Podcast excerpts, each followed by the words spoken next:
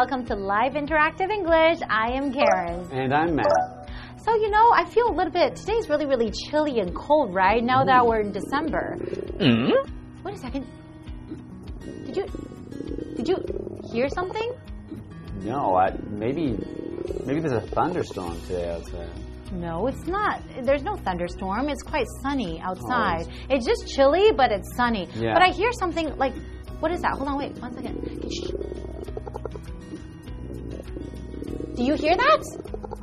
It's quite loud. It's like, It's probably the air conditioner getting rid of the water. really? Okay, I'm gonna listen to it again. It doesn't usually make that sound. No, no, no, no, it's not coming from there.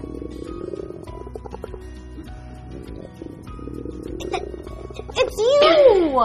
It's not my fault. It's What? Why? Why? Why is your stomach making that sound? I. I don't know. It's just my stomach's growling. You know, maybe I be- I didn't eat food before I came here, so maybe I'm a bit hungry. I, I don't know. Oh, really? Okay. Has it happened before? Because it's very, very loud. Yeah, you know what? It's embarrassing sometimes because I was filming something the other day, and uh, as we were doing it, everyone else could hear my stomach growling, and we couldn't finish the work because it was kept making noises, and I couldn't stop it. Really? It's it's that loud, huh? Sometimes. Wow. Okay. Well, maybe can you can you make it stop because we're kind of in the middle of filming here. So I'll get you a sandwich after this, but can you just make it stop? I tried to make it stop last time. I don't think I can, but maybe I can make a sound that's even louder so you won't be able to hear it. Like what? Just, you know, hum a song. Really? This is a.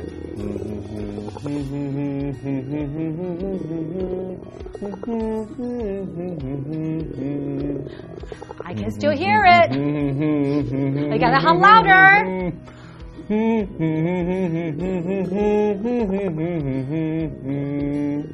Okay, I'm gonna get you that sandwich. Okay, Matt. okay.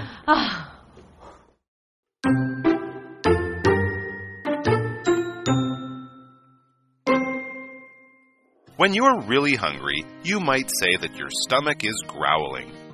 To understand what is causing these noises, we first need to examine what happens to food in our bodies. Once you eat a piece of food, it passes through your stomach and then travels through your small and large intestines. These intestines form a roughly 5 meter long tube that squeezes food through the digestion process. As the intestines push food through, that food gets mixed up with acids and gases.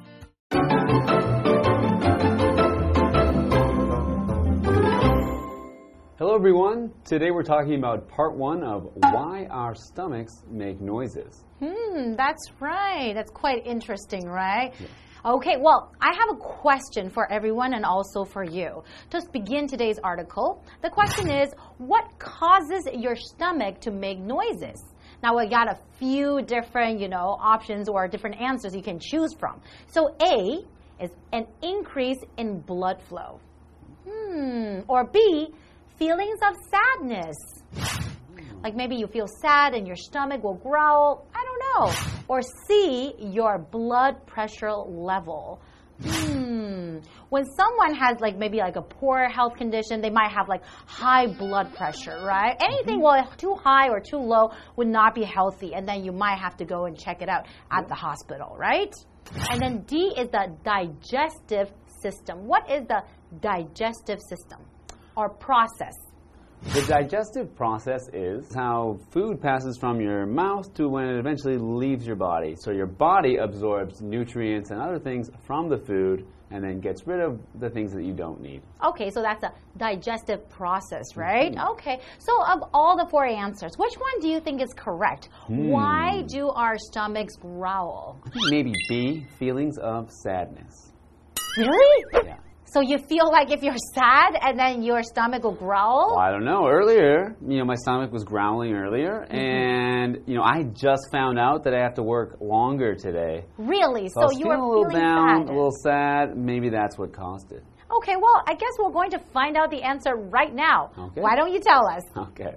When you're really hungry, you might say that your stomach is growling. Mm-hmm. So, this word growling means it's making a loud sound. And that's also the word we use for a loud sound that a dog or a bear might make when it's angry. It goes, yeah, grrr. Your stomach goes grrr.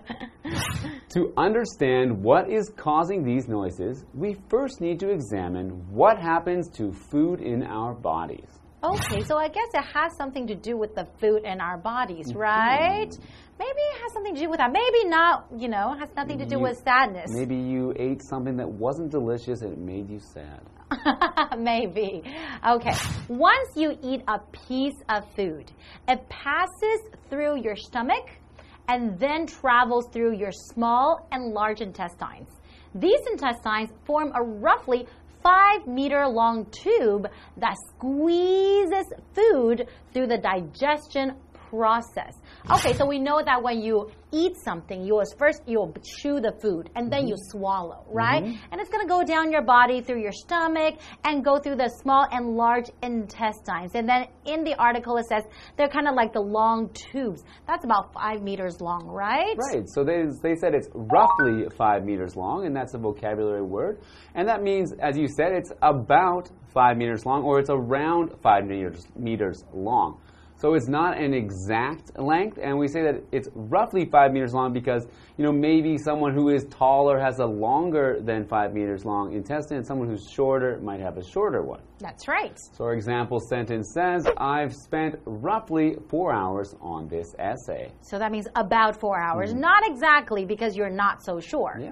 Okay. Well, we also have this um, vocabulary word here to squeeze, and that is a verb. So to squeeze basically means to apply pressure from more than one direction, right? So you could, for example, squeeze your hand, squeeze your friend's arm, or you can squeeze some orange juice as well. So in our example sentence says Mark gently squeezed the bottle, but no ketchup came out. Oh, I guess he's out of ketchup. That's right. As the intestines push food through, that food gets mixed up with acids and gases. Hmm. Okay, so we kind of understand. So it's kind of going through your body. Mm-hmm. So they didn't say why though. That was you know it was making that sound. I guess we'll have to find out after the break. Well, This is something, yeah, I guess it has something to do with digestion and things you've eaten. Mm-hmm. But I think we'll find out more after the break. let's take a break.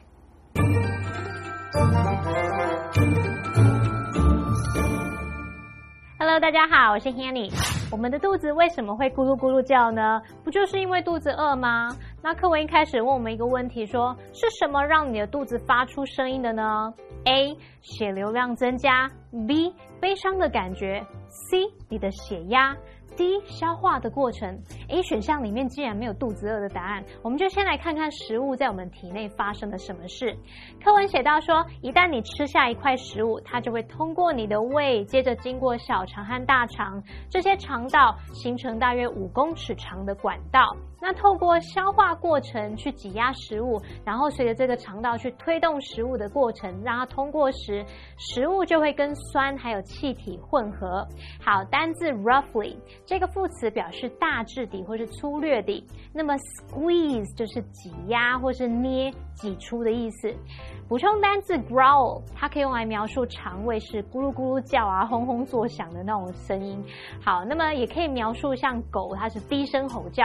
这个字也可以当名词来表达低鸣或者是咆哮声。再看到 intestine 就是肠，也有人念作 intestine。那么 small intestine 表示小肠，large intestine 表示大肠。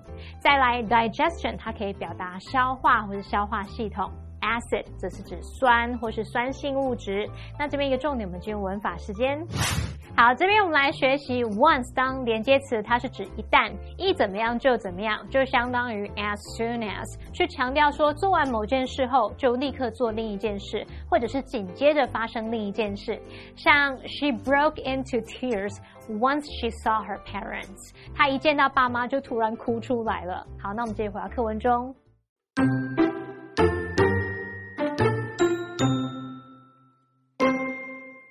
And all this mixing, pushing, and squeezing is what causes the noises that sound like growls. Food actually absorbs some of the sound, so the noises are louder when your stomach is empty. Also, when you're hungry and smell or see food, your brain tells your intestines and stomach to start preparing to receive food, which causes additional rumbling. If you were to listen very closely, you would almost always hear very quiet noises being made in your belly. Don't worry, those sounds are natural and normal. In fact, it would be more troubling if you stopped hearing them at all.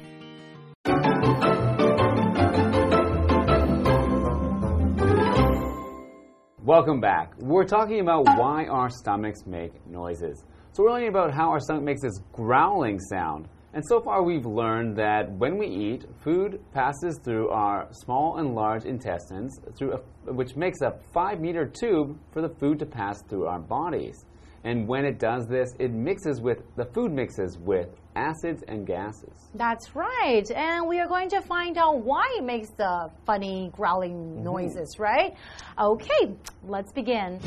And all this mixing, pushing, and squeezing is what causes the noises that sound like growls. Okay, so it's the digestive process. It's not the feelings, the feeling of sadness, right? It's not.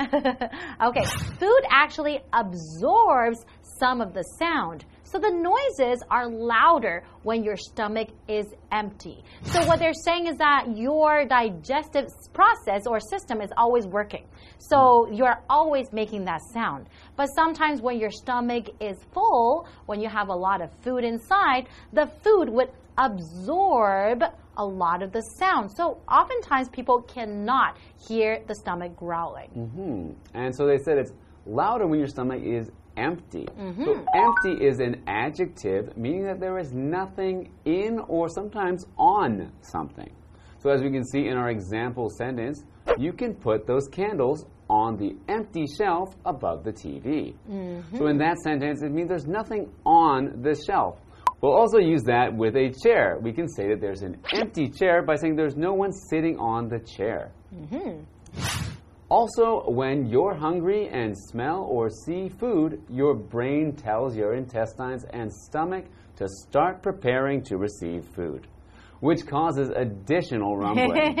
and that's why your stomach makes such loud noises, right? Why, yeah, people associate it with being hungry because Uh-huh. it's when your stomach's empty, and when people are thinking about food, start to make those noises. That's right. It causes the additional rumbling, the additional sound. And the word additional is an adjective. Basically, it just means something extra on top of something, right? So usually you don't hear that sound, but in that case, in that situation, you will hear that extra sound, the extra loudness, right? So in our example sentence, you can say, There are additional instructions on the back of the page. So maybe you're reading a page of instructions, but on the back there's some additional ones, something extra, some extra, you know, instructions.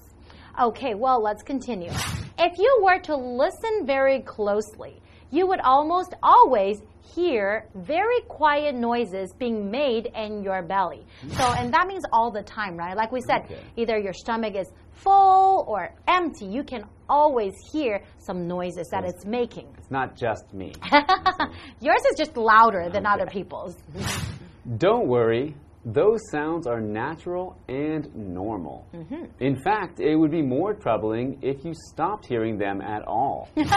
You're right. Because that means your body is healthy, right? You have a healthy digestive process or system in your body. It's always working. So if you don't hear any noise at all, that means your body is probably sick or you probably have some problems, right? Yeah, so that means that something is not normal because Mm-hmm. these sounds are, as they said, normal. Normal is an adjective meaning the usual way or the way that it's most common. So something is normal in your body means most people's bodies do that. So being treated unfairly is a normal part of life. Hmm. That means that almost everyone gets treated unfairly at some part in their life, and so it's a normal thing to happen. That's right. But the important thing is what you learn from these things, right? Mm-hmm. Okay, so we have a question for everyone. Um, and for you, I guess, you know, you can mm-hmm. think about, you know, what the answer could be. So the question is, besides eating, what are some other ways to make the sounds that your stomach makes quieter? Okay, so mm. I guess humming a song, like you said. Yeah, Mhm, then you can't hear it, nobody playing will some music. No. But we're just joking. But is there any way that we can actually make the noises sound quieter? I think maybe by being active and doing some kind of exercise, you know, maybe that will help the, you know, the food to move through your digestive process a little faster. Okay, and I also heard, I don't know if it's true, I also heard that you can also drink more water. That might also help too. Okay, also help to push things through. hmm I'm not sure, so you should try. I mean, you have this problem. I'll try and get some exercise and drink lots of water to make sure this doesn't happen again. exactly, and you let us know which one works the best. Okay, but it's normal. Everyone does it. It's fine. I guess you're right. You don't have to be ashamed of it, right? Okay. Thank you so much for joining us today, and we'll see you guys next time. Bye? Bye. 刚刚说，随着肠道挤压推动食物通过时，这个食物会跟酸和气体混合。那所有这些混合啊，推动挤压，就是让这些噪音听起来像咕噜咕噜声的原因。事实上啊，食物会吸收一点声音，所以当你肚子空空的时候，噪音会更大哦。那当你肚子饿，然后又突然闻到或看到食物时，大脑就会通知你的肠胃开始准备接收食物，那这也会造成额外的咕噜咕噜声。好，其实肚子发出这些声音是很自然、很正常的。如果完全听不到这些声音，才会更令人烦恼呢。我们来看单字 empty。它是形容词，形容空的；additional 则是形容额外的、附加的。那么再来，normal 它表示正常的、普通的或者是通常的。好，这边一个重点，我们进入文法时间。好，这边我们要介绍与现在事实相反的假设句。If 引导与现在事实相反的假设句时，它的句型是 if 加上主词加过去式动词或者是 were 点点点逗号主词加上 would could 或者是 might 加原形动词。这边特别注意的就是 if 子句的动词要用过去式。那如果你要是要 be 动词的话呢，无论人称一律都用 were。我们来造两个例句：If I won the lottery。I might donate half of the money to charity。如果我中乐透，我可能会把一半的钱捐给慈善机构。If I were you, I wouldn't buy that dress。如果我是你啊，我不会买那件洋装。好，那顺便补充一个句型是 if 主词 were to 加原形动词。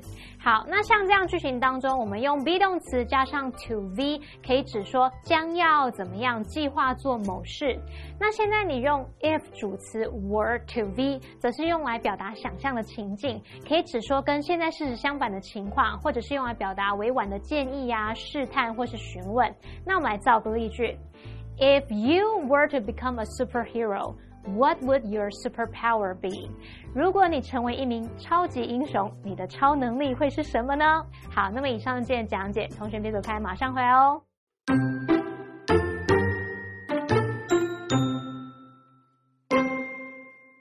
When you're really hungry, you might say that your stomach is growling. To understand what is causing these noises, we first need to examine what happens to food in our bodies. Once you eat a piece of food, it passes through your stomach and then travels through your small and large intestines. These intestines form a roughly 5 meter long tube that squeezes food through the digestion process. As the intestines push food through, that food gets mixed up with acids and gases. And all this mixing, pushing, and squeezing is what causes the noises that sound like growls. Food actually absorbs some of the sound, so the noises are louder when your stomach is empty. Also, when you're hungry and smell or see food, your brain tells your intestines and stomach to start preparing to receive food, which causes additional rumbling. If you were to listen very closely, you would almost always hear very quiet noises being made in your belly. Don't worry, those sounds are natural and normal. In fact, it would be more troubling if you stopped hearing them at all.